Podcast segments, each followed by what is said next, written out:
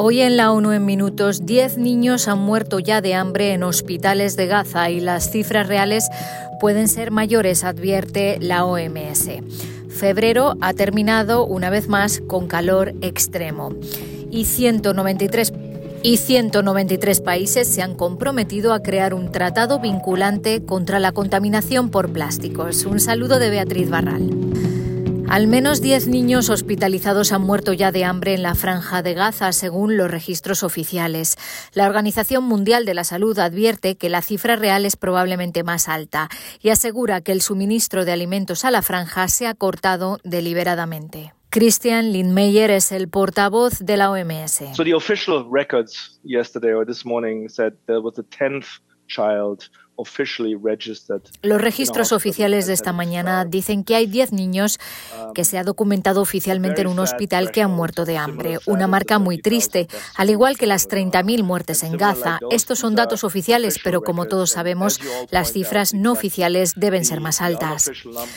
El portavoz de la agencia que coordina la entrega de ayuda humanitaria, OCHA, explicó que aunque la declaración oficial de una hambruna requiere que se reúna una serie de complejos criterios técnicos, en Gaza la situación se está deteriorando a gran velocidad.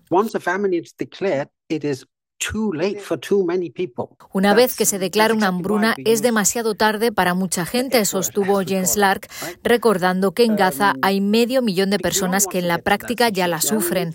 No hay un flujo comercial de alimentos, los camiones con ayuda humanitaria entran a cuentagotas y tienen muchas dificultades para circular una vez dentro. El portavoz de la OMS recordó que el suministro de agua potable y de electricidad lleva cortado desde el 7 de octubre y que la ayuda humanitaria que entró en febrero fue la mitad de lo que llegó en enero, que ya no era suficiente en absoluto. Todo esto ha llevado a una situación desesperada, como se vio el jueves cuando cientos de personas que intentaban conseguir comida de unos camiones murieron después de que, según informes de prensa, los soldados israelíes dispararan contra la multitud. La gente está tan desesperada por comida, por agua fresca, por cualquier suministro que arriesgan sus vidas para conseguir cualquier alimento, cualquier suministro para sus hijos o para sí mismos. Este es el verdadero drama. Esta es la verdadera catástrofe aquí, que los alimentos y suministros son tan escasos que vemos surgir estas situaciones y los suministros de alimentos han sido cortados deliberadamente. No nos olvidemos de esto. El mes de febrero ha finalizado con calor extremo en el verano del hemisferio sur y altas temperaturas atípicas del invierno en el hemisferio norte. El calor anómalo es consistente con el calentamiento que se ha observado desde junio de 2023, con siete récords consecutivos de temperaturas mensuales, incluido enero de 2024. Mientras que el fenómeno del niño ha avivado las temperaturas en algunas partes del mundo, la Organización Meteorológica Mundial dice que el cambio climático inducido por el ser humano es el factor contribuyente principal a largo plazo. En América del Sur, las altas temperaturas y la sequía prolongada en varias regiones llevaron a un aumento de los incendios forestales y a récords de emisiones de carbono en Brasil, Venezuela y Bolivia. Los ministros de los 193 Estados miembros que han participado en la sexta Asamblea de la ONU para el Medio Ambiente se han comprometido a impulsar las negociaciones para acordar este año un tratado legalmente vinculante para combatir la contaminación por plásticos.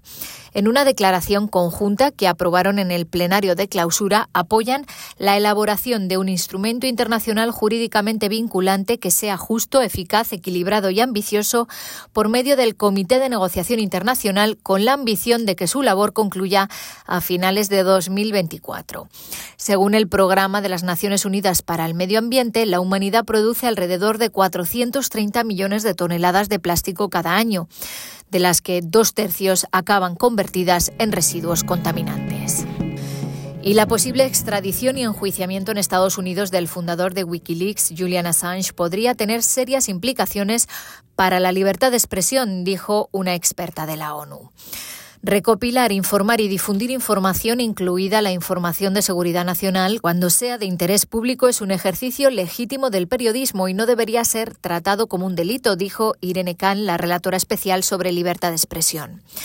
El periodista, editor y activista australiano está esperando la decisión del Tribunal Supremo del Reino Unido sobre su apelación contra la extradición a Estados Unidos, donde enfrenta 17 cargos bajo la ley de espionaje de 1917 por publicar información clasificada en Wikileaks. Los cargos conllevan una pena máxima de 175 años de prisión. Khan asegura que Assange sería el primer editor en ser procesado en Estados Unidos bajo esta ley. Sentaría un precedente peligroso, asegura que podría tener un efecto inhibidor en el periodismo de investigación en Estados Unidos y posiblemente en otras partes del mundo. La experta insta a las autoridades británicas a no extraditar a Assange y al gobierno de Estados Unidos a retirar los cargos. Hasta aquí las noticias más destacadas de las Naciones Unidas.